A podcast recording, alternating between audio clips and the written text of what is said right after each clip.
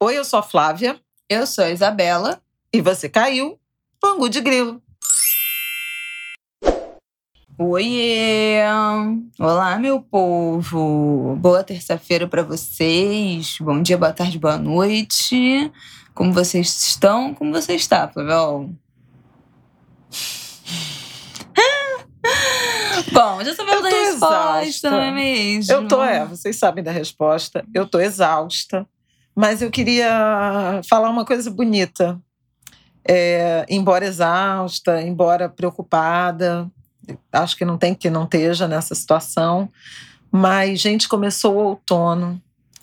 E o outono é uma estação tão linda.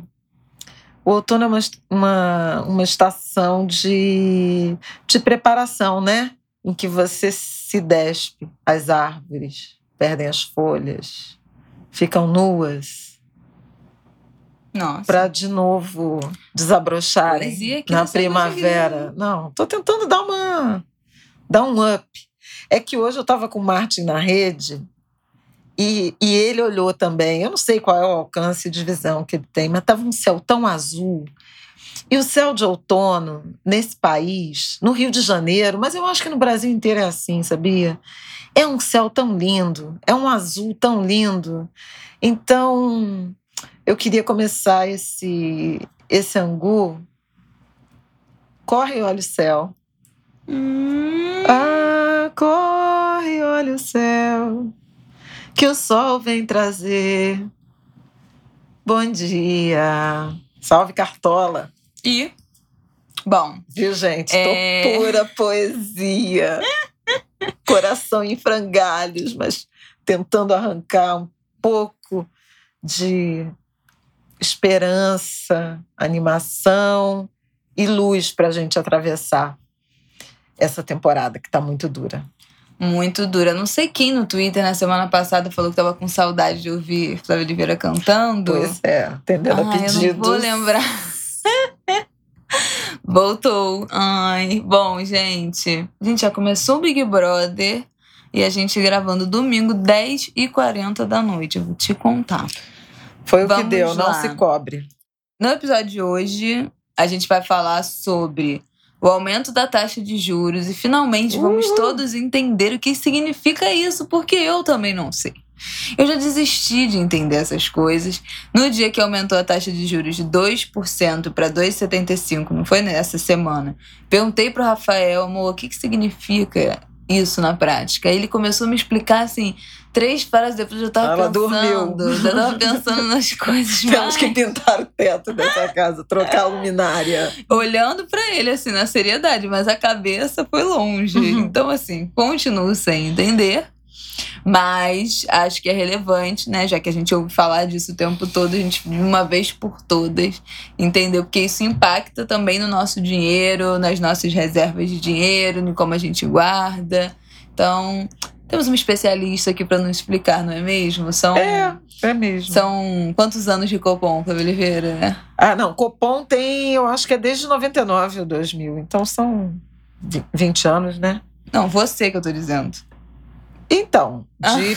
Ah. Desde, o, desde a não existia. É a partir do sistema de metas de inflação do Peguei Armínio Frag 99. Peguei é. o Copom no colo. eu tava lá. De nascer. Mas de jornalismo econômico eu tô caminhando para 30 anos, né, gente? Sabe muito disso aí. Não começou hoje, não, tá, meninas? Bom, vamos lá. E além disso, a gente vai falar sobre as pesquisas que saíram essa semana, tanto de popularidade do presidente, quanto da adesão ou da vontade dos brasileiros em relação a ser vacinado, a vacina e tal. E qual era a outra que a gente ia falar, querida? São só essas duas. O índice de felicidade cruz, credo, ou de tristeza, né? Melhor dizendo, é. do brasileiro, de infelicidade. É, então é isso, vamos começar. Mas eu acho interessante trazer essa reflexão sobre felicidade, porque é um ranking com alguns indicadores e a gente pode pensar se isso faz sentido e qual é o conceito de felicidade de cada um, né? Porque isso é muito subjetivo, né? É verdade. É verdade. Inclusive, podemos falar qual é o nosso conceito de felicidade, hum. não é mesmo? Então, vamos começar pela, pela taxa de juros e aí a gente acaba falando sobre felicidade. Bom, essa semana foi que dia? Eu fui perguntada sobre isso. O quê? Sobre. Não me lembro a pergunta, mas eu me emocionei muito porque eu lembrei da sua avó e vou repetir aqui o, não, mas a é, coisa mas dela. É no final, gente, que a gente não, vai falar disso. Então, fiquem aí até o final para vocês ouvirem a definição de Dona Ana. Hum, tá, vamos lá. Bom, então foi na última quarta-feira que o Copom, que significa Comitê de Política Monetária do Banco Central, formado pelo presidente e a diretoria do Banco Central. Eles se reúnem a cada 45 dias. Então, tem um calendário super transparente que você pode achar no, no site do Banco Central. É, eles se reuniram dias 16 e 17, nesse mês de março. E o primeiro dia é uma análise de conjuntura. No, no segundo dia de reunião, sempre às quartas-feiras, é, sai a decisão sobre taxa de juros. A questão é a seguinte: o que, que a taxa de juros é importante? A taxa de juros no sistema de, de metas de inflação, que o Brasil iniciou lá em 99, depois que teve a mudança né, da, da taxa de câmbio, o Banco Central se reúne para estabelecer qual é a taxa de juros compatível com o cumprimento da meta de inflação. Vamos voltar três casinhas. O que é a meta de inflação? É, o Brasil foi um país acho que quase ninguém que ouve o Angu de Grilo experimentou essa fase, mas o Brasil, nos anos 80 e início dos anos 90, viveu uma crise muito grave de inflação e de hiperinflação. A gente chegou a ter inflação de 80% no mês. Gente, isso é uma coisa que para mim é realmente inimaginável. Então, você já é filha do, do real, né? O grande plano de estabilização que deu uh, consistência devolveu a confiança dos brasileiros na própria moeda foi o Plano Real de 1994 e em 99 entra 99 para 2000 entra o sistema de metas de inflação. O que, que é o, o sistema de metas de inflação? O Conselho Monetário Nacional, que é uma instância, nomes da economia, ministro, ministro da Economia, presidente do Banco Central, etc., determina qual deve ser, ou digamos assim, qual é a inflação aceitável para o Brasil, possível para o Brasil, num determinado horizonte de tempo. Elas são anuais, são divulgadas anualmente, primeiro é, três anos, mas anualmente aí vai lançando é, anos posteriores. E o Banco Central ele tem o mandato de, a partir da política de juros e de algumas outras medidas que ele pode tomar em relação a dinheiro em circulação no mercado, cumprir a meta de inflação. Se cumprir, tudo bem. Se não cumprir, ele tem que, o Banco Central, se justificar ao Conselho Monetário, ao Ministério da Fazenda, antigamente, agora Ministério da Economia, porque a meta não foi alcançada. O que aconteceu para aquela meta de inflação não ter sido alcançada? Qual é a questão aí? A gente fica olhando a inflação como um termômetro de consumo muito aquecido, atividade econômica muito acelerada. Então, digamos, indústrias produzindo a todo vapor, comércio vendendo, setor de serviços bombando. Isso já aconteceu, viu, gente? As pessoas com emprego, com renda, consumindo, se endividando, etc, etc. Se você tem esse, esse processo de muito muita atividade, muito entusiasmo econômico, há uma tendência de elevação da inflação. Se tem muita demanda, se tem muita gente procurando determinado produto, a tendência é que ele suba de preço. Né? Se ele não está em oferta suficiente, se tem algum tipo de desequilíbrio, ele vai subir de preço. E a alta dos preços, de um conjunto de preços, é a inflação. No caso brasileiro, a meta de inflação ela é estabelecida pelo IPCA, Índice de Preços ao Consumidor Amplo é um índice que o IBGE calcula e se refere à cesta de consumo de famílias com renda de até 40 salários mínimos. Por que, que eu digo isso? Porque o IPCA é um índice que pega praticamente, digamos assim, todas as famílias brasileiras, né? Ele alcança a classe média. O IBGE tem outro índice muito famoso, que é o INPC, Índice Nacional de Preços ao Consumidor, que se refere somente à inflação, à cesta de consumo das famílias com renda de até cinco salários mínimos. Ou seja, é conhecido como sendo a inflação dos mais pobres. O INPC é também um índice que costuma regular as negociações salariais. Ponto. Mas o que nos interessa é o IPCA.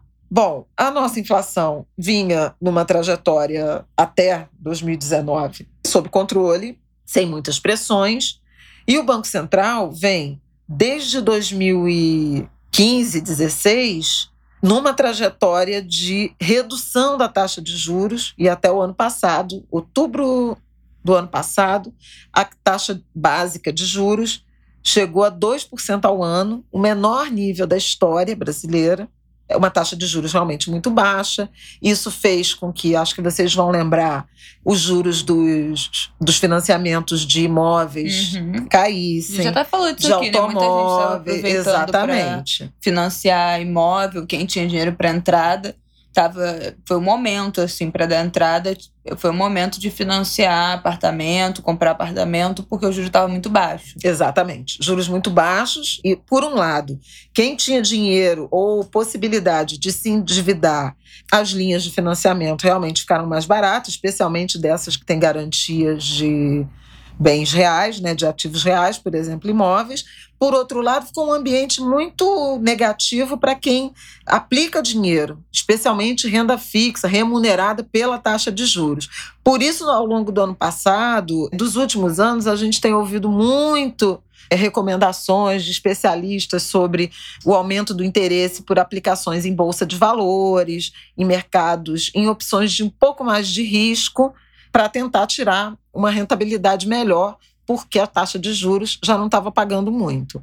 Bom, como a gente teve no ano passado essa situação da pandemia, com a atividade econômica muito enfraquecida, não havia ambiente para elevação dos juros, embora a inflação tenha subido. Aí vocês vão falar, mas aí é uma contradição, que o Banco Central sobe a taxa de juros para o dinheiro ficar mais caro para as pessoas comprarem menos e aí a inflação não subir tanto ou baixar. Essa é a lógica. Quanto maior a taxa de juros, em tese, menor a inflação, menor a atividade, menor a inflação. Vou abrir um parêntese, inclusive, para falar que recentemente o Congresso e o Jair Bolsonaro sancionou a autonomia do Banco Central. E ali tem um mandato para perseguir a inflação, mas também para considerar, obviamente, a atividade, mas o emprego. Porque é óbvio, quando você sobe a taxa de juros, se você quer esfriar a economia, ou seja, esfriar a economia, fazer empresas é, produzirem menos, reduzirem atividade para baixar preços. Isso tem um impacto no emprego. Então, lançar o emprego também como um, um ponto importante da política monetária, que é essa decisão de juros, é um mandato, é uma ideia, é uma atribuição considerada bem-vinda para quem se preocupa com os temas sociais. Fecha parêntese. Eu já tenho dúvidas. Hum, já? dúvidas dos ouvintes que eu tenho uma telepatia aqui com vocês. Eu sei que vocês estão tendo as mesmas dúvidas que eu. Qual é o impacto do aumento da taxa de juros na nossa vida? Direi. Primeiro, o dinheiro fica mais caro. Ou seja, em tese, quando você é, mexe na taxa de juros para cima, por exemplo, as linhas de financiamento vão ficar mais caras. Sim. Aplicações okay. financeiras remuneradas pela taxa de juros ficam mais atraentes. Pois é, porque o Rafael era aí que eu queria chegar. Quando eu perguntei, que eu falei que perguntei pro Rafael, não sei o quê, ele falou que na época da Dilma teve um momento que a taxa de juros foi 14%. Isso. E aí, significa, e ele falou, tinha muita gente que preferia deixar em aplicação que remunerava pela taxa de juros do que na bolsa, porque claro, que não tinha risco nenhum. Muito maior sem risco nenhum. O Brasil já teve taxa de juros de 45% ao ano. Teve choque de juros por conta de risco de inflação, inclusive quando o sistema de metas entra. Pois é, mas aí a taxa choques. de juros fica alta assim quando o país está bombando. Ou que quando o país. As pessoas estão consumindo muito e aumentam para segurar a inflação. É, em Foi tese é isso. Dilma? É, é, em tese é isso. Mas também pode ser, porque a inflação está subindo por alguns motivos. E aí tem, tem vários debates em relação a isso.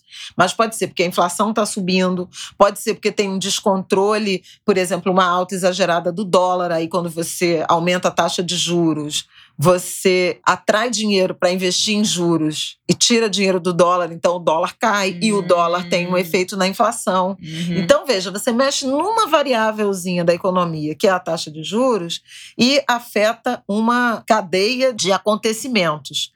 A questão e nesse desse caso momento. da Dilma foi o quê? Quer dizer, não dá pra dizer que foi o quê, né? Mas qual era o momento Não, de é Brasil? porque a, a, a, taxa de juros brasileira, vou ter que achar esse momento do, do, do 14% para me lembrar 14, do que, que é. exatamente, é. mas nesses momentos em que o Brasil teve com a taxa de juros muito alta, agora aumentou para 2,75. Então, em comparativo com 14, tá muito mais baixa. Nesse momento em que era Sim. 10, sei lá, 8, 9, 14, 11, qual era o a situação que a gente vivia de diferente uma tá inflação tá mais alta que essa, uma trajetória de que a gente já teve taxa de juros muito altas e ela vem caindo gradualmente. Também no governo Dilma se chegou à menor taxa de juros da história, que à época era 7,25% ao gente, ano. É, Ou seja, esse é país acabou, né? Pra gente estar tá em 2%. Então é ruim a taxa de juros estar tá baixa para algumas coisas. Em tese, se você está com o país crescendo, a inflação sob controle e a taxa de juro baixa, é o melhor dos mundos. Nos é, Estados mas... Unidos, por exemplo, que está recomeçando a sua recuperação econômica, né, tinha uma, uma expectativa de que fosse, fossem elevar a taxa de juros porque está mais aquecida a economia, teve essa ajuda do Biden, né, é, distribuição de um pacote de 1 trilhão né, e 900 bilhões taxa de juros é 0,25. Tá bom, mas aí não é o caso do Brasil, porque a gente não tem recuperação econômica. A gente tá vendo uma distopia. Isso. Porque a gente tá isso com uma é que é o drama. taxa de juro muito baixa em comparativo, né, do que que do que que já foi. Então deveria significar que a inflação tá controlada, que o país, a economia tá bombando, tá tudo maravilhoso. Tá tudo uma cagada. Então por que, que a taxa de juros continua tão baixa? Ok, aumentou essa semana. Pois é. Que é um indicativo de que realmente tava precisando, né? Aumentar. E aumentou além do, do, esperado, né? Geralmente aumenta em 0,5 por 0,5. Já Não, aumentou primeiro, 0,75. É, mas assim, em tese, primeiro a expectativa era de aumentar 0,25. Aí passou para meio ponto porque o dólar estava subindo demais. Aí não ia e a inflação saindo do controle. Porque esse ano, a meta de inflação, o que o Banco Central tem que garantir para o Brasil é uma inflação de 3,75% ao ano. Com 1,5% para mais ou para menos. Então, ela pode ir até 5,25% e está dentro da meta, ele não tem que justificar. Ou ficar em 2, Mas ano passado foi quanto?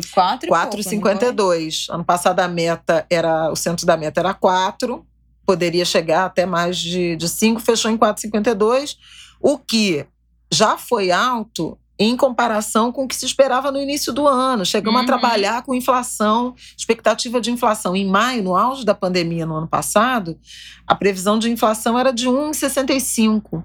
Era uma inflação muito baixa. Por quê? Porque teve uma recessão tão intensa, ninguém, ninguém comprando nada e tal, o preço não subia. Só que, a partir do final do primeiro semestre de 2020, a China começou a arrancar. Ela teve o, claro, o problema com a Covid. Direito, né?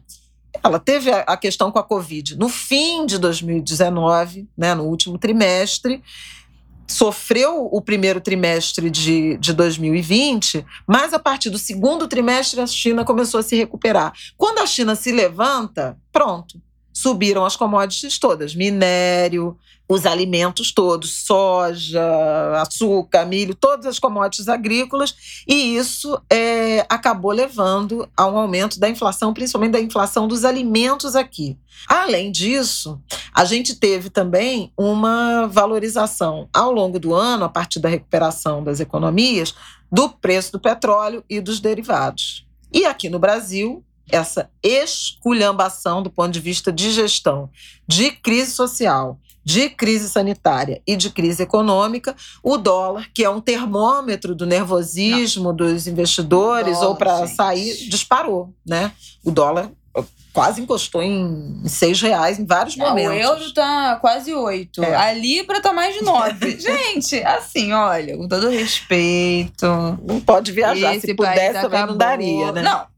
É, dá, sei lá, né? Pra alguns deve dar. Pra mim, nunca mais. Coitado do meu filho, entendeu? Tava crente que ia fazer uma, uma viagem com meu bebê dar vários rolês, que ano passado, em junho, eu tinha planos de viajar. Ia para os Estados Unidos com meu esposo, que nem era esposo, meu namorado. Do nada, né? Gravidei, teve pandemia, não consegui ir. Aí eu tava aqui, ai, vamos fazer a viagem agora com o nosso bebê. Não vamos. Não vamos. Não vamos. Não, não vamos. vamos. Não vamos. Fique em casa. É, Hashtag é. fique em casa. Vai passar a pandemia, vou ficar em casa por Stay né? home. É... verba. Mas então, o que, que aconteceu? Houve um aumento muito forte da inflação no ano passado. Porque a inflação na média ficou em 4,52, mas veja, a inflação dos alimentos subiu dois dígitos. Todo Não, mundo sabe gente. que o arroz subiu uma barbaridade, o feijão, o óleo de soja, as carnes, é, vários as produtos carnes, agrícolas. O quilo do patinho moído. Gente! Olha, uma dona eu, dona de casa, de casa não tem condição. O, o, quilo do patinho moído está 40 reais na zona sul do Rio de Janeiro. Eu já não sei mais em que, em que supermercado também, né? eu faço pesquisa para o Rafael cismou que toda semana quer comer escondidinho de, de carne moída. Eu vou vetar. Eu já vetei. Semana passada já não teve. Não. 41 reais o quilo do patinho moído. Gente, isso não existe. Isso não existe. Eu não aceito. Pois é houve esse aumento muito forte da Houve, então, no ano passado, um aumento muito forte da inflação, principalmente da inflação dos alimentos, que alcança os mais pobres. Além disso, a gente teve também combustíveis, né? Hum. Gasolina, álcool, botijão de gás, que é um drama. Que é um drama. Já, já tá caro na fonte, ainda tem milícia. Pois que é. aumenta ainda mais o preço. É, no caso específico do Rio de Janeiro, é, mas sim. assim, o bujão de gás já passa de 80 reais em todos, na média brasileira, uhum. em praticamente todos os estados brasileiros, e é uma fonte de energia né, fundamental para a família brasileira, para a matriz energética residencial. que mais que subiu? A energia elétrica. Também é outro é, item que está pressionando muito a inflação de todo mundo Bom, a gente está trabalhando em casa, também gastando mais luz em casa, mais gás em casa, está comendo mais em casa, e mais comida em casa. Isso explica essa demanda. A atividade econômica ela está muito desequilibrada.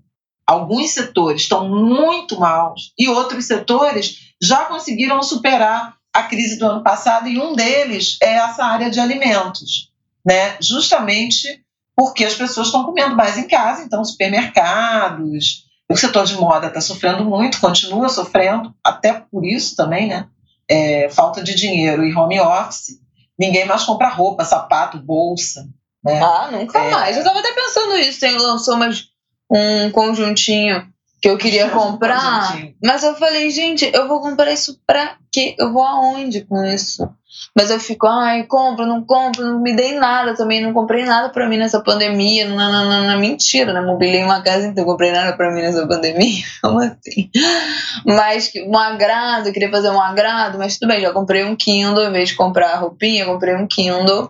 Mas, porque fiquei pensando nisso, eu vou aonde com essa roupa, com esse short, com essa blusa? Não vou pra uma baladinha, é, não é. vou pra lugar nenhum. Eu só tenho comprado uns vestidos meio túnicas. É, só ando assim, homeware, homeware. Só, só ando de homeware e isso é uma merda. Eu tô engordando e não percebo, né? Enfim, quer dizer, percebo, mas não, não ajo. Mas aí é outro tema.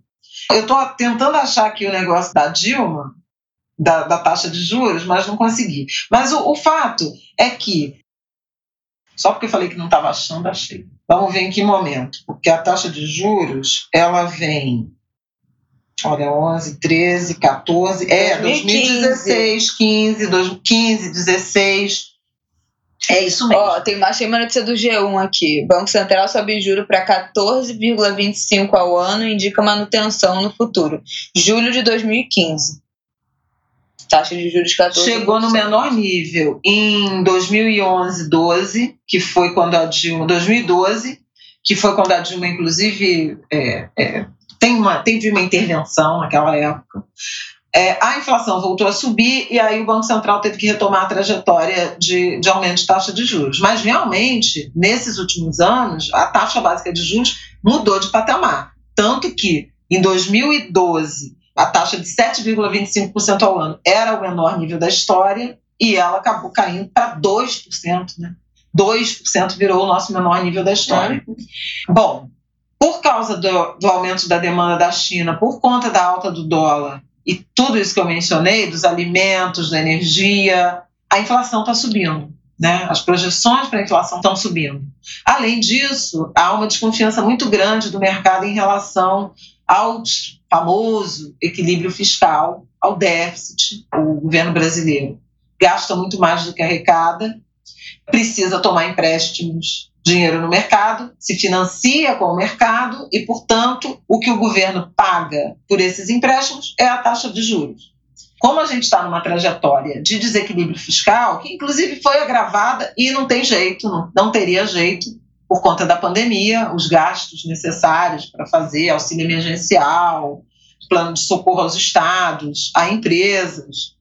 Auxílio emergencial, vou fazer um parêntese, porque foi um orçamento de quase 300 bilhões de reais e o Tribunal de Contas da União identificou irregularidades em aproximadamente 54 bilhões de reais. Essa história é uma história que está pouco falada no Brasil, que devia ser mais falada, porque no ano de 2021 o, o governo e o Congresso aprovaram a volta do auxílio emergencial, que vai voltar a ser pago no mês que vem, de abril, é, mas com uma dotação orçamentária de 47, 44 bilhões de reais. Veja que essa, esse montante é menor do que o que o TCU aponta como inconsistência com possíveis pagamentos irregulares. A gente que tinha emprego com carteira assinada, a militares, a servidores, a empresários, várias, várias questões que ainda vão precisar ser, eu espero, né, apuradas e esclarecidas. Bom, com esse ambiente do início desse ano terrível, primeiro tem uma conjuntura internacional de possibilidade de aumento de juros no exterior, o que tira dinheiro do Brasil, e aí, quando o dinheiro sai do Brasil, é o quê? Em dólar. O dólar aumenta. Uhum. Você quer comprar mais dólar para tirar dólar do Brasil, o dólar fica mais caro. Se o dólar fica mais caro, pressiona a nossa inflação. Então, tem um elemento de conjuntura internacional que é preocupante. Há o agravamento da pandemia que é catastrófico em termos de é, incertezas, indefinições. O ambiente permanente de crise política, de tensão. A dificuldade da equipe econômica de fazer ajuste nas contas públicas e das decisões quase sempre equivocadas quando eles resolvem fazer, porque não é na direção dos mais pobres, é na direção de setores que têm mais peso, seja no empresariado, seja no setor público mesmo, corporativo, tem mais capacidade de pressionar pelos, pelos próprios privilégios, e isso leva, sim, a um desequilíbrio e agrava a situação fiscal ou esse déficit ou esse desequilíbrio do governo. O dólar subindo loucamente, inclusive, acho que já falamos aqui, por essa loucuras intervencionistas que o Bolsonaro andou empreendendo a partir de meados de fevereiro, trocar a presença da Petrobras, atacar a política de preços. E eu acho que a gente já falou aqui que tem legitimidade essa questão da política de preços, mas a forma como ele resolve fazer as coisas, ela é sempre contraindicada, porque leva tensão, desconfiança e não produz efetivamente nenhum tipo de resultado. A gasolina não caiu, a Petrobras elevou a gasolina seis vezes esse ano e o diesel cinco vezes na semana passada, reduziu um pouco, reduziu em 5%, porque é, como houve, depois do, principalmente depois do, a partir ali da, da, da, expectativa do Copom, uma pequena queda no dólar, a gasolina aqui ficou mais cara do que é, no mercado internacional, comparativamente. Então, a Petrobras anunciou uma redução na refinaria, mas que os economistas nem acham que a gente vai perceber na bomba, porque a gasolina tinha subido 50% esse ano esse ano, nas refinarias e nos postos, subiu aproximadamente 10, 11. Então, ainda faltava muito para uma compensação integral. Portanto, não acreditam que essa pequena queda anunciada na semana passada vai chegar no preço final. Bom, o que que esse essa hecatombe, esse conjunto de fatores provocou no ambiente macroeconômico? Uma alteração muito forte das projeções de inflação. De uma semana para outra, o mercado financeiro que esperava inflação de 3,98, no início do ano esperava 3,3, inflação bem baixa para 2021. Chegamos no, em meados de março e no início de março com 3,9, quer dizer, encostando em 4%. Lembra que a meta é 3,75. E na semana passada, na semana da reunião, um salto. Começaram a trabalhar com inflação em 4,6%, já bem acima do centro da meta, se aproximando do limite superior do teto. De março do ano passado a fevereiro desse ano, o IPCA ficou em 5,2%. Lembra que no fim do ano estava 4,5%? 5,2 que é o teto. Já, já subiu. Então, assim, a inflação acumulada muito preocupante, os juros muito baixos e a pressão sobre o dólar altíssima. O Banco Central, então, decidiu para cumprir a meta de inflação, fazer a inflação, é, em alguma medida, convergir para a meta, é o nome que eles, que eles chamam, elevar a taxa de juros em 0,75 ponto percentual. Já havia uma perspectiva de gradual aumento da taxa de juros esse ano por conta da inflação e por conta de uma esperada recuperação da economia, que na verdade até aqui não está é, se, não, não tá se né? confirmando. Mas o pior dos mundos é que a gente está com a economia desaquecida e a inflação em alta. Pois os é. economistas chamam de estagflação. Economia estagnada, atividade estagnada, emprego escasso e ainda assim preços subindo. Então é um momento muito ruim do ambiente econômico. E é o que a gente está percebendo. Você não tem dinheiro, não está gastando loucamente, pelo contrário, e os preços estão subindo. Não, qualquer um que vai ao mercado faz uma compra de mês, sabe? Que você compra, tipo assim, cinco, seis itenzinhos básicos dá 100 reais. Eu falo que qualquer coisa é 100 reais. Eu já estava falando que qualquer coisa era 100 reais, ou então mil reais, no ano passado. Agora, toda semana vem alguém no Twitter e me marca. É realmente bem que a Bela Reis disse que é, qualquer coisa é 100 reais. Gente, o bagulho é doido. Se não é 100 reais, é mil reais. Qualquer coisa é mil reais. Qualquer coisa é mil reais. É revoltante. E o auxílio emergencial vai ser Sim. de 250 ah, reais. Eu não aceito isso. 150 para famílias unipessoais, ou seja, quem mora sozinho, e 375 reais para mães sem companheiro, sem cônjuge, chefe de família, né, com filhos. Bom, o que eu ia te perguntar, para fechar esse assunto, é por isso que dizem que nesse momento que a taxa de juros está muito baixa, a poupança, você botar o dinheiro em poupança, você está perdendo dinheiro, não é isso? Porque a inflação está quatro e pouco. Exatamente. A taxa de juros está dois mas e pouco. a poupança, caderneta de poupança. É, mas várias aplicações de também de, de, de renda fixa também não estão remunerando corretamente. Isso por quê? Porque os fundos de investimento, eles têm taxas de administração. Então, um pedaço já da sua remuneração já, já se perde Sim. ali. Com uma taxa de juros de 2%, uma inflação de 4%. Mas aí, calma, tô falando de caderneta de poupança, porque tem muita gente que, que aprendeu, né, ouvindo é, a família, dizendo que não, o dinheiro que sobrar, bota na poupança, bota na poupança, na caderneta de poupança, não no sentido de poupar, de botar é, em algum é. lugar para poupar. E nesse momento, a poupança, a caderneta de poupança está rendendo a, a taxa de juros, né? Que é dois Menos, não. A, a, a poupança ela rende 70% da taxa Selic. Puta merda, eu tô rendendo 1%. É, exatamente, eu estava rendendo 70% de 2%. E, e um e, e a inflação está quatro, e pouco. pouco. Então, né, o dinheiro vai sendo desvalorizado. Exatamente. Porque os preços estão aumentando, o dinheiro está perdendo valor e o seu dinheiro que você bota não está rendendo o suficiente para acompanhar pelo menos no zero a zero. Manter o seu poder de né? compra. Então, vamos ficar atentos, você que tem dinheiro em caderneta de poupança ou que tem investimento é, em outros fundos que tenham taxa de administração alta, ver se está rendendo pelo menos o da inflação, gente, só para não perder dinheiro, né? Também não deixa seu dinheiro seu no, na conta corrente, gerente. parado na conta, porque com a inflação subindo, esse dinheiro seu que está parado na conta também não está acompanhando a inflação. Então, pelo amor de Deus, é, informe-se com o seu gerente do banco, com algum colega que seja economista, que trabalhe com isso, enfim, procure fontes que você considera segura para pensar aí essa sua carteira de investimento. Né? E, em alguma medida, também renegocie coisas, pechincha, sabe? Isso é fundamental também. Pechinchar, renegociar contratos. Como a, como a vida está difícil para todo mundo, aluguel é um exemplo, né? O índice que normalmente corrige aluguel, que é o IGPM, está muito alto, está batendo assim dois dígitos, 20 até 30%, eu acho que é um dos, um, um dos índices do, do IGP, dos IGPs, né, da fundação, que é o IPA, que é muito ligado ao dólar, já alcançou.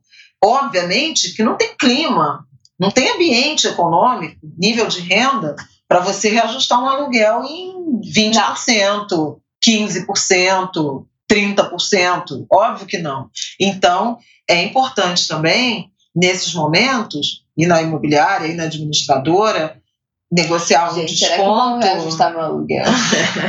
Peraí. Negociar um desconto, negociar um desconto por alguns meses, entendeu? Ou, Ou não ter não, um reajuste, não ter um reajuste, não reajustar, não ter o valor. Coisa.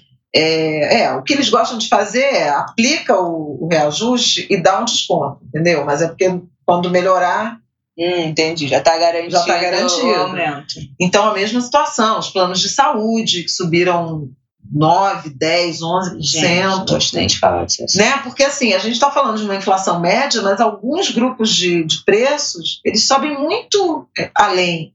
Né? É, plano de saúde é um exemplo, energia é um exemplo, energia elétrica, combustível, né, eventualmente, e os alimentos. Mas a grande preocupação é os alimentos. E até por isso há críticas ao fato de o auxílio emergencial voltar por um valor muito menor que no ano passado para comprar uma cesta básica que está muito mais cara. É, exatamente. Do que no ano Já passado. não faz o menor sentido. É, o valor ser insuficiente, a vulnerabilidade ter aumentado muito e o período também ser curto. Daí a importância dessas campanhas que estão voltando. A sociedade civil, principalmente Sim, na semana social, passada. a gente falou na semana passada do tem gente com fome, mas tem o prato das comunidades, do Voz da Comunidade, tem a Mães de Favela da CUFA, tem a Ação da Cidadania é, também com, com, ações né, relacionadas ao combate à fome.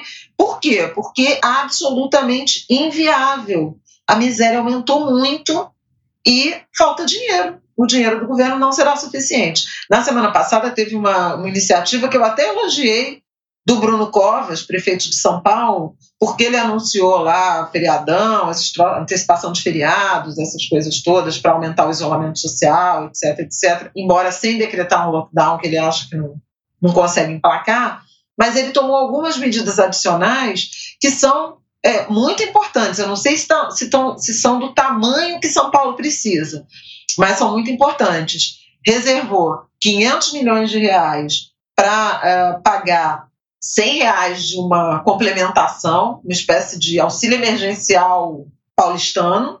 Então, além das pessoas receberem o que vão receber, né, idealmente seriam as mesmas famílias ou as mais pobres entre as famílias pobres escolhidas para receberem o auxílio emergencial.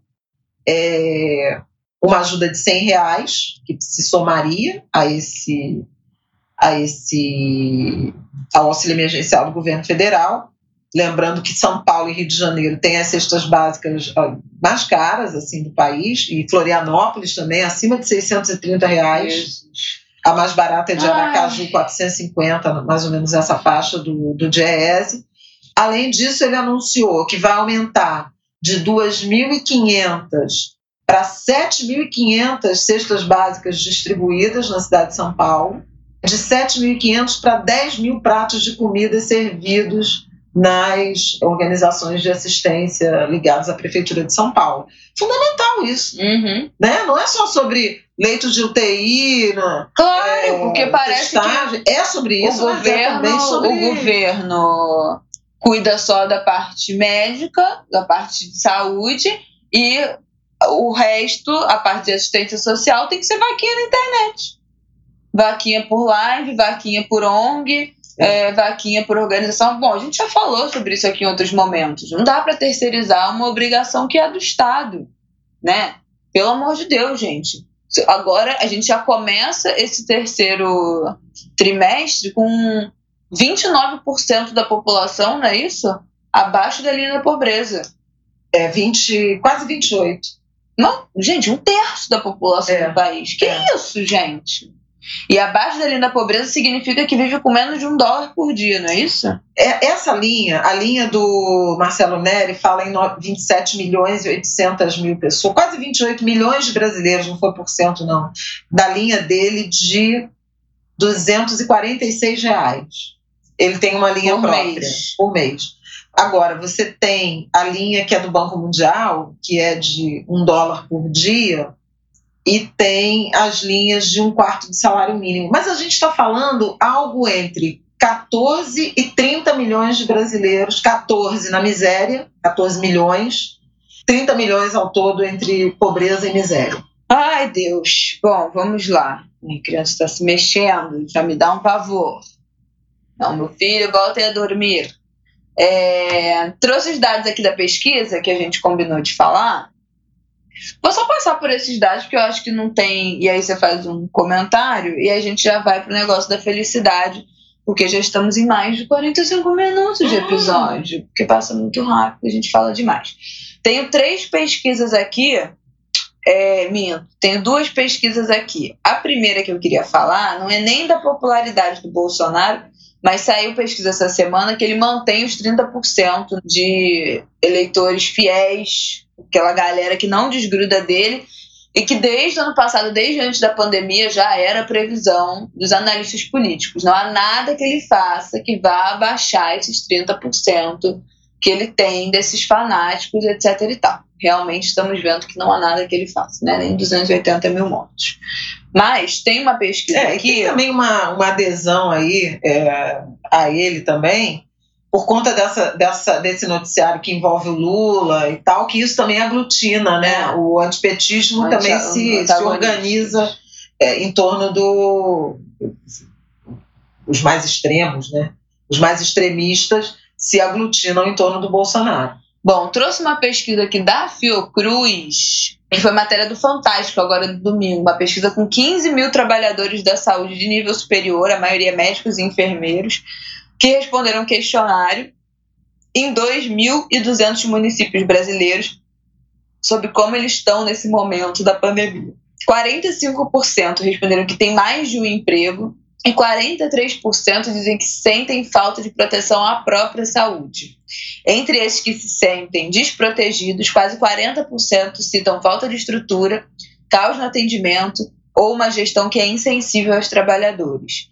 Para uma boa parte desses entrevistados, está difícil dormir, o choro é frequente o estresse e pensamentos negativos ameaçam dominar. Vou deixar o link aqui na, na nossa descrição dessa matéria do Fantástico que falou sobre essa pesquisa. A gente já falou aqui sobre a realidade dos trabalhadores de saúde. Hoje recebemos, né, mãe? Domingo, Rafael tá de plantão. Mandou uma mensagem no nosso grupo falando: olha a idade dos meus doentes hoje. Quatro abaixo de 50 anos, três na faixa dos 30 e uma gestante. A grávida já perdeu a mãe e a irmã. Então ele está com um, dois, três, quatro, cinco, seis, sete, oito é, doentes na, em UTI Covid. Um de 29 anos, 34 anos, 47 anos, 58 anos, 37 anos, e aí tem 66, 71 e 76. Então, desses oito, só tem três que estão acima da idade que foi que é considerada idade de risco. Os outros cinco são pessoas abaixo de 60 anos, quatro deles é, abaixo de 50.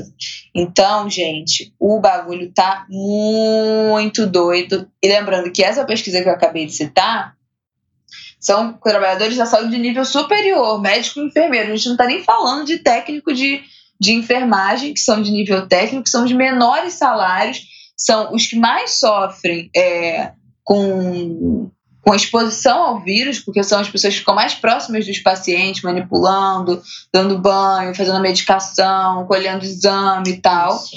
e os que são menos remunerados. Então, tá muito, muito sério. E muitos ainda se expondo no transporte público. Com certeza. Né? Exatamente. porque né, não ganham o suficiente para ir de carro para o trabalho, como a maioria dos médicos vão. E a pesquisa Datafolha, divulgada pela Folha de São Paulo nesse domingo, que mostrou um aumento do interesse dos brasileiros com a vacinação. 84% dos brasileiros pretendem se vacinar.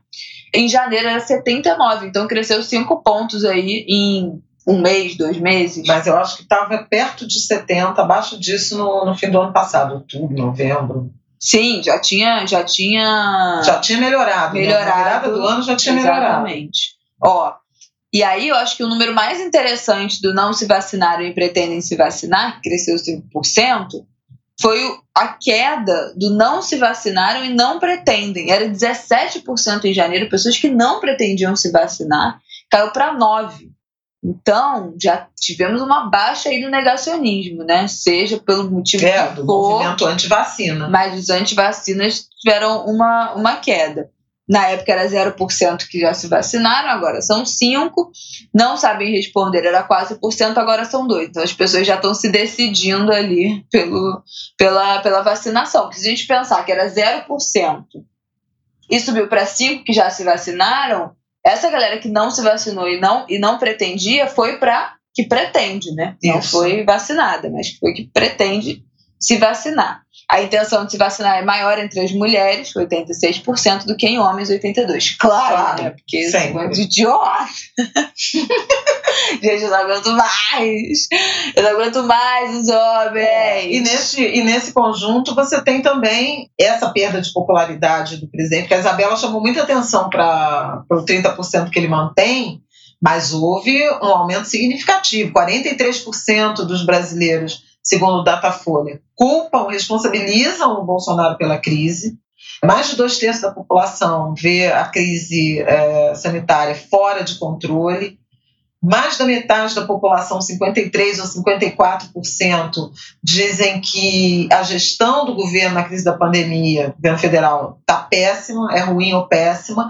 Então, tem uma percepção crescente, e junto com isso, é esse aumento de intenção de vacina, e a gente sabe que o presidente, ao longo do tempo, engrossou né, as críticas, a, o movimento disse que não ia se vacinar, e agora o governo já tem enfatizado mais o discurso, perdeu essa narrativa de que. A nossa arma agora é a vacina. Nada. Falamos isso semana passada. Semana Ai, passada. não aguento, me E eles continuam, né, anunciando que encomendaram a vacina. O problema é que, assim, é, é, tudo isso está acontecendo muito depois tá, do que deveria ter é, acontecido. É, então a gente está quatro meses atrasado no ritmo de vacinação. Os Estados Unidos em que o Biden disse esperava vacinar 100 milhões de pessoas em 100 dias, cumpriu essa meta na metade do prazo. Semana passada já festejou 3 milhões de pessoas por dia, dia. e já está contando que terá vacinado 200 milhões de americanos nos 100 primeiros dias de governo.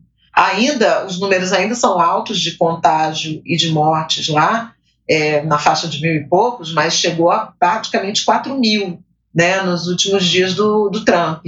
Então já caiu bem significativamente. Teve essa ajuda, né, essa ajuda financeira que será dada a, a famílias, a famílias pobres. Então os Estados Unidos começam a emergir, né, a partir da, da despedida do Donald Trump, do trumpismo. E a gente está afundando, né, o Brasil no, na semana passada passou de 2 mil mortes ao dia, encostando em 3 mil. Foram 15 mil mortes por Covid na semana passada, as UTIs lotadas, o sistema de saúde em colapso, perspectiva de problemas de abastecimento de oxigênio em alguns lugares, perspectiva de escassez de medicamentos que a gente chama kit intubação. Uma situação bastante preocupante que exige esforço, pressão, participação individual coletiva, empresarial, da sociedade civil e dos governos. Como a gente não tem governo federal, volto a repetir, a gente precisa olhar para os governos locais e exigir providências de prefeitos, de governadores. Tivemos um ministro da Saúde substituído, quer dizer, supostamente substituído, o Eduardo Pazuello está de saída, mas ainda não saiu. E o Marcelo Queiroga está para chegar, mas ainda não chegou. É então, é bom, fala da pesquisa da felicidade e a gente vai terminar dizendo que é felicidade para mim. Olha, é um ranking que todo ano é feito pelo Instituto Galo com uma pesquisa em vários países do mundo e eles chamam de Relatório Mundial da Felicidade. É uma parceria do Gallup com as Nações Unidas. O Brasil caiu 12 posições nesse ranking e passou a 41ª posição. O primeiro lugar são, a gente sabe, aqueles países, né? Finlândia, Islândia, Dinamarca, Suíça, Holanda, Suécia, Alemanha, é um Noruega. Pouco assim, a felicidade está muito ligada a ter direitos do que a, a, a, ter um samba, entender um pagode. Não, pois é, porque aí é isso que eu queria trazer. O que que esse, o que que os, o, esse ranking ele leva em conta? O PIB per capita, então ser Porra, rico, é. ser rico já faz uma diferença. Apoio social, então tem a ver com, com direitos, com acesso a direitos. Vida saudável, então condições de saúde expectativa de vida, longevidade é um, é um, um fator, especialmente combinado, né? Viver muito, viver, viver bem, com saúde é exatamente. é ótimo. Liberdade, então democracia, liberdade, direitos à liberdade de expressão, etc. Generosidade. E aí tem uma pergunta, eu lembro muito dessa pesquisa, que é você tem com quem contar. Olha aí. Isso aí, o brasileiro vai bem. O, o, Brasil era bom nesse Esse O Brasil é bom nisso. E ausência de corrupção. Então, são, são as variáveis que eles olham, e aí realmente o Brasil. O Brasil só ficou na generosidade. Perdeu. Na generosidade. Tem um lado interessante, que a saúde ganhou muito valor, e a China, que era 94 no ranking anteriormente, passou para 19 por conta da pandemia, de ter ah, contido é, a pandemia. A Austrália passou para 12 lugar, Nova Zelândia também subiu para nono. Isso porque países que lidaram bem com a pandemia. A Nova é Zelândia devia dar primeiro, né? É. Mas aí tem outras Ai, variáveis. Meu Deus. Agora, é muito interessante esse. Então, qual é o seu? Já fala o seu. Já fala o seu, porque o time is Não, primeiro eu acho importante a gente dizer que não é só dinheiro, né? Porque muita gente acha, ah, se eu ganhasse X, eu ia ser feliz.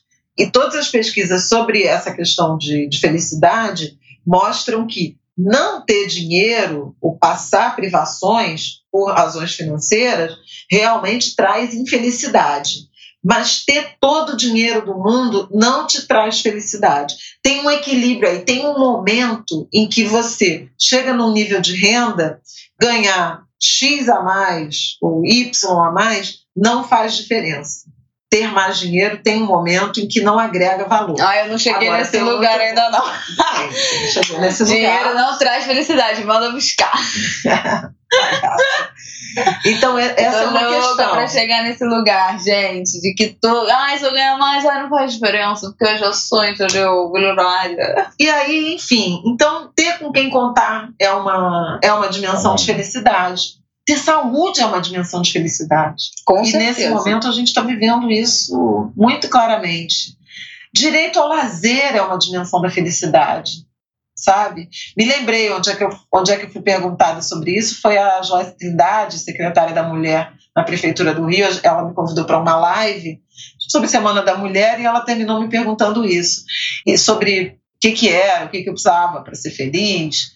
Eu lembrei do conceito de bem viver, que é o, o, pleito da Marcha das Mulheres Negras, né? E conceito de bem viver. O que, que é bem viver, né? Cada um tem o seu, mas acho que todo mundo imagina que é ter conforto, ter uma, ter uma vida digna, poder se alimentar com dignidade, ter uma casa em boas condições, ter acesso a esses serviços públicos, segurança, transporte, saúde, educação, ver seus filhos crescerem, envelhecer com saúde, com dignidade. E, e, eu lembrei de um rol, né, vou falar assim, que a minha mãe costumava dizer, e, e até me emocionei com isso, porque eu, eu tinha esquecido completamente e isso veio para minha mente. E ela falava que quero sombra, água, água fresca, sapato folgado, roupa nova de vez em quando, sono tranquilo.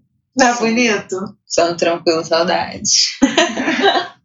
saudade, sono tranquilo. Sombra, água fresca tem a ver com Faz com lazer, é, né? É. com alimentação, com saciedade, sapato folgado, roupa nova de vez em quando, sono tranquilo. É isso que eu desejo a vocês, Angulers. Ah, qual é o seu, sua, o seu conceito de felicidade? Então, eu trouxe ah, é eu, já falei. Ah, tá. Ué, falei do bem viver das mulheres não, negras. Eu sei, mas não tem uma coisa prática, tipo assim.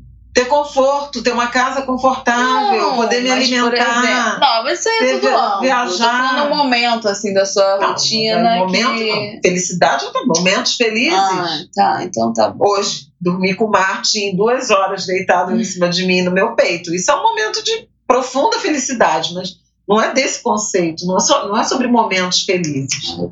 É sobre tá. construir uma vida feliz. Deixa eu pensar o que, que é meu conceito de felicidade. Porque eu ia falar, ah, tomar um biricutico, comer um queijo. eu sou uma mulher simples, entendeu? Todas as coisas é. simples. Fez essa ódio aí ao dinheiro. Ai, gente. Cara, eu acho que minha felicidade. Óbvio, eu não posso responder qualquer outra coisa que não seja, porque é verdade, tá? Não é por pressão materna, não é culpa materna, não, é verdade. Saúde do meu filho, não tem nada que pague no mundo, eu acho que é a coisa que mais me faz feliz a partir do, do, do princípio da tranquilidade, né? Da não preocupação, ele ter saúde, eu poder amamentá-lo e, e dar para ele o leite materno, que é o melhor alimento, né, para o bebê e tal. E ele ter saúde faz de mim uma pessoa feliz a partir da tranquilidade de poder estar provendo saúde e deixando meu filho saudável. Ponto. Eu acho que nesse último ano, ter conseguido montar minha casa, ter conseguido alugar um apartamento perto da casa da minha mãe, né? Que, isso do conforto, assim, e, e não me sentir uma estrangeira na minha casa. Eu acho que muita gente que se muda, sai de casa pela primeira vez, fica muito com essa sensação de ah, esse lugar ainda não é meu, né? Tipo, morei muito, morei 25 anos com a minha mãe, sai de casa, esse lugar não, é, não me pertence, ainda não me habituei. Eu muito. Eu não. tem três meses que eu saí de casa, parece que tem uma eternidade. Eu me sinto muito bem na minha casa. Foi, né, tudo comprado com, pela gente, tudo escolhido, cada cantinho foi pensado, ainda estamos construindo, mas eu, me faz muito bem estar na minha casa. Eu gosto muito de ficar na minha casa, apesar né, desse momento de que a gente é realmente obrigado a ficar em casa, mas é também um lugar que eu me sinto muito bem. Eu acho que poder trabalhar, eu acho que é uma coisa que me faz muito feliz, assim. Eu tinha uma expectativa que eu não sabia quando eu ia voltar a trabalhar, né? Depois da licença maternidade, eu acabei voltando cedo e de ser produtiva me deixa feliz, porque eu fiquei Óbvio acho que todo mundo que tem filho passa por isso. Cara, será que eu vou conseguir voltar? Será que a minha cabeça vai voltar a funcionar? Né? Porque aquele primeiro mês, aquelas primeiras semanas são muito nebulosas. Mas acho que a gente fica sempre nessa. Será que eu vou conseguir prestar atenção nas notícias de novo para conseguir comentar no Angu? Será que eu vou ter interesse de fazer as mesmas coisas que eu fazia? Será que o meu conteúdo ainda vai ser interessante para as pessoas?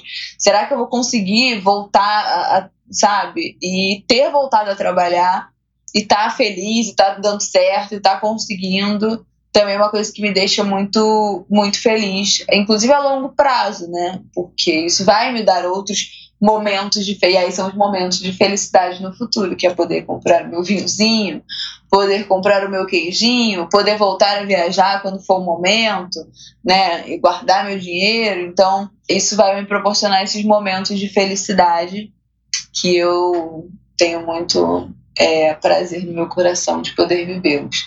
Então, acho que os meus três pilares da felicidade nesse momento são esses, assim, poder é, me sentir produtiva, trabalho, e não significa que eu não procrastine, não significa que eu não que eu esteja trabalhando 24 horas, nada disso, mas ter conseguido retomar o trabalho depois de ter tido um filho, a minha casa, ter conseguido montar e ter o conforto na minha, na minha casa nova e a saúde do meu bebezinho. Eu acho que é isso que me faz feliz nesse momento né, Israel? É. Viver então, tá e não ter a vergonha de ser feliz. cantar e cantar e cantar a beleza de ser um eterno aprendiz. Ai, meu Deus, eu sei, eu sei eu que sei. a vida devia ser bem melhor e será. Mas isso não impede que eu repita é bonita, é bonita e é bonita. Uhul! Ai, gente. Com esse astral maravilhoso, a gente deseja pra vocês uma boa semana. Uma boa semana. Fiquem em casa. usem máscara. Se não der para usar PFF2, que está todo mundo recomendando, eu até mudei meu perfil, é, usem duas. Né, uma máscara de tecido quando estiverem em ambientes abertos, mas se entrarem em ambientes fechados, mais uma, duas máscaras, pra, porque esse vírus tem uma essa mutação a P1, a variante brasileira, ela tem um, um, um risco de transmissão muito maior. Então, assim, por favor, usem máscaras, podendo ficar em casa, podendo trabalhar de home office, podendo não ir ao mercado, a banco, ao comércio, façam isso. Isso, tudo isso que a gente já sabe, né? Vamos, É não isso. vamos voltar pra esse, essa Tá negatividade, Então, não. Cuidem-se bem. E é bonita, é bonita, é bonita. Ei, acabou uma semana. Beijos. Beijos. Até terça que vem. Mua.